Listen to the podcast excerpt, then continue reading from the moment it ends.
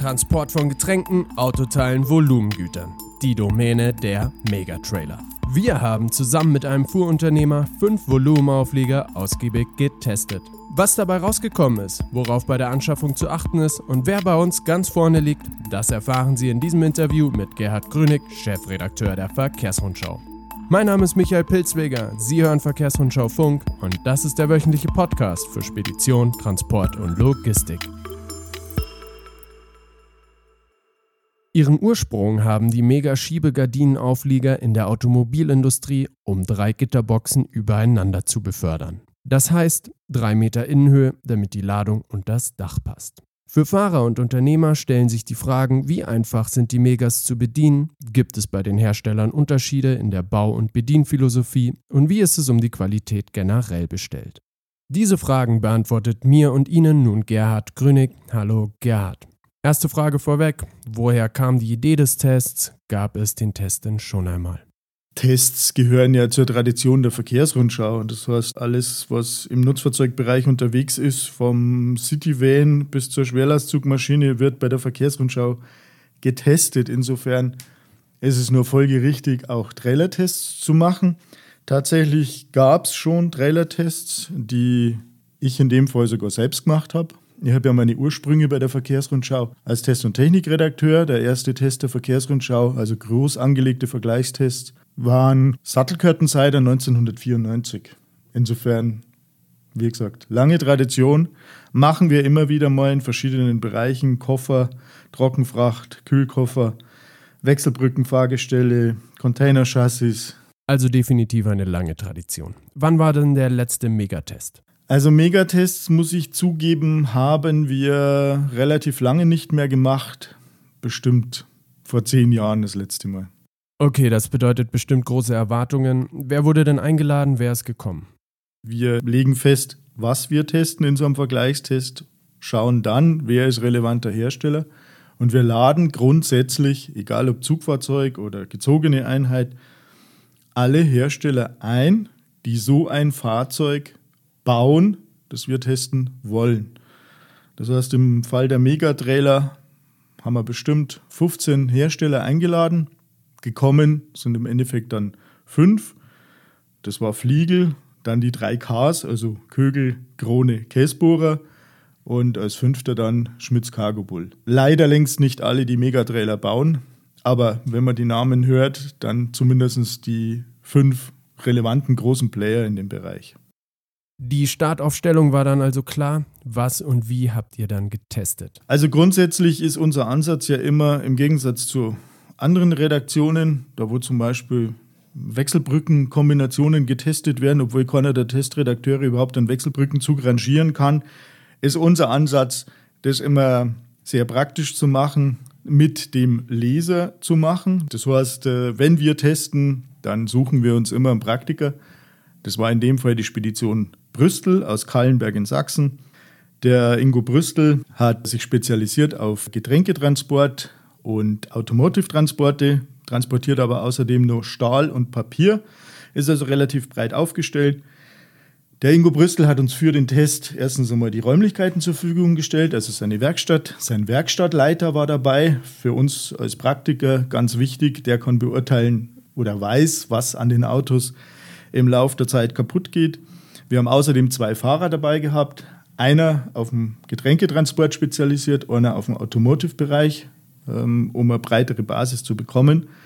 Und außerdem gibt es dann natürlich noch Spezialisten in der Redaktion, die die statischen Tests machen. Durchbiegungen, äh, schauen, welche Kraft ist nötig, um eine Schiebeplane oder Schiebedach zu öffnen. Und aus diesem Urteil der Praktiker und der Theoretiker oder Theoretiker ist eigentlich falsch gesagt, die, der Messwerte, die wir eruieren, entsteht dann ein Gesamturteil. Ein Haufen Experten also. Jetzt natürlich die Frage, wer ist Sieger und wer ist Verlierer? Ja, das ist ähm, bei so einem Trailertest ein bisschen schwierig.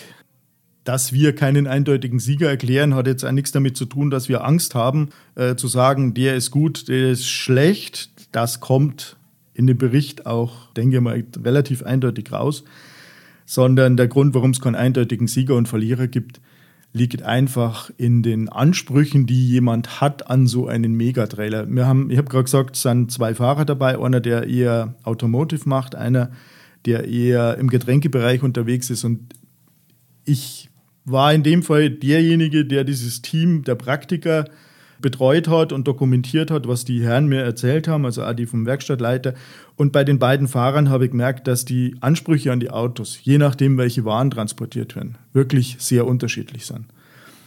Das heißt, auch wenn wir einen relativ homogenen Standard definiert haben, wie die Autos ausschauen sollen, damit die einem relativ breiten Einsatzspektrum genügen, kommt dann am Schluss ein Urteil raus, dass manche Dinge einfach für einen Automotive-Transport besser geeignet sind, andere für einen Papiertransport. Und dann muss man natürlich auch sagen, wenn jemand immer nur Papier oder Automotive fährt, dann oder, oder Getränke fährt, in dem Fall, was auch Volumen gut ist, dann äh, kann er sein Auto relativ äh, stringent spezifizieren, wie es sein muss. Aber bei vielen Speditionen, unter anderem bei Brüssel, ist es eben so, das Auto fährt in einer Richtung Automotive, muss auf dem Rückweg dann Papier oder Stahl mitnehmen und dann gibt es natürlich ganz andere Anforderungen. Das heißt, ich muss das Auto universeller gestalten. Das ist jetzt der Grund, warum es keinen eindeutigen Sieger gibt, sondern warum man sich wirklich die Mühe machen soll, so einen Testbericht zu lesen und dann für sich selbst festzulegen. Wobei es auf der anderen Seite auch so ist, die Ausstattungsdetails, die kriegt man ja eigentlich bei jedem Hersteller. Das Wichtigste bei der Geschichte, das haben wir zumindest festgestellt, ist, ich muss oder sollte sehr, sehr genau wissen, was ich mit dem Fahrzeug mache, um das Auto dann auch wirklich entsprechend einsetzen zu können. Paradebeispiel, wenn ich das noch ergänzen darf. Wir haben von Schmitz Cargo Bull ein Fahrzeug dabei gehabt, da wo oder bei dem die, die Ladungssicherung in, in den Aufbau relativ stark integriert war. Das ist dann eine schöne Geschichte für einen Fahrer, weil er oft auf zusätzliche Sicherungsmethoden verzichten kann. Auf der anderen Seite muss er akzeptieren, dass es deutlich mehr Kraft braucht, so eine Plane zu öffnen, eine Schiebeplane zu öffnen oder ein Schiebedach zu öffnen, weil durch das, dass es stabiler ist, braucht es einfach mehr Kraft, um es zu bewegen. Und, und über solche Dinge muss man sich vorher äh, relativ eine klare Meinung bilden. Und äh, ich konnte auch immer nur sagen, anstatt oft auf den Verkäufer zu hören, der einem weiß Gott was erzählt, würde ich lieber ein, zwei Fahrer mitnehmen, die einmal spezifizieren, was sie brauchen, was sie wollen, weil die Jungs, die wissen aus der Praxis raus, was ist gut und was ist nicht so gut. Der letzte Test war vor zehn Jahren. Wenn du in zehn Jahren nochmal einen Test machen wirst, was denkst du, wie die Megatrailer dann auftreten werden?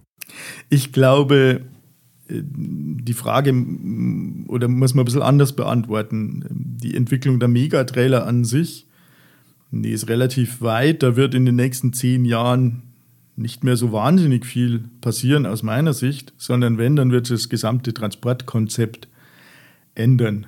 Stichwort Lang-LKW, andere Transportkonzepte. Das ist, ja, das ist ein Thema, das kommen wird. Also vielleicht irgendwelche Züge mit Dolly, da wo zwei Sattel, bei denen zwei Sattelauflieger zusammenhängen, um einfach Transporteffizienz zu erhöhen.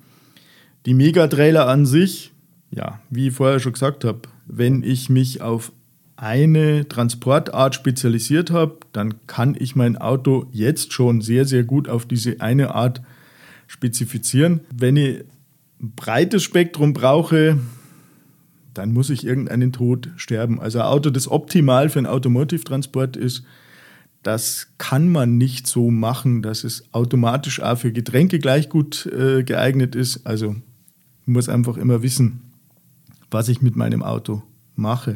Ein Fazit aus unserem Test ist aber auch noch, es gibt ja durchaus unterschiedliche Qualitäten bei den, bei den Fahrzeugen. Was wir gesehen haben, es gibt Hersteller, die arbeiten mit sehr viel ja, Liebe zum Detail. Beispiel farbige Leitungen, die dort verlegt werden. Das mag im ersten Moment etwas mehr kosten, aber wenn man mal was reparieren muss, dann ist jeder Mechatroniker dankbar, wenn er weiß, welche Leitung kaputt ist. Dass es nicht eine in einem Bündel von zehn schwarzen ist, sondern dass es die grüne ist. Das ist so ein, ein Detail oder, oder die Verlegung von einem Boden. Wie ist der versiegelt? Sind die Schrauben so eingedreht, dass nicht Wasser eindringen kann? Das sind Dinge, auf die man achten sollte. Also, dass sie nicht die Autos weiterentwickeln, sondern dass es vielleicht mehr Liebe zum Detail gibt. Vielen Dank. Das war Gerhard Grünig, Chefredakteur der Verkehrsrundschau. Ich danke auch Ihnen wie immer fürs Zuhören. Wenn Sie unseren kompletten Test inklusive Marktübersicht im Detail nachlesen wollen, dann empfehle ich Ihnen www.verkehrsrundschau-plus.de. Hier gibt es den Mega-Trailer-Test und auch viele weitere spannende Informationen und Übersichten unserer Test- und Technikredaktion. Mein Name ist Michael Pilzweger. Vielen Dank und bis bald.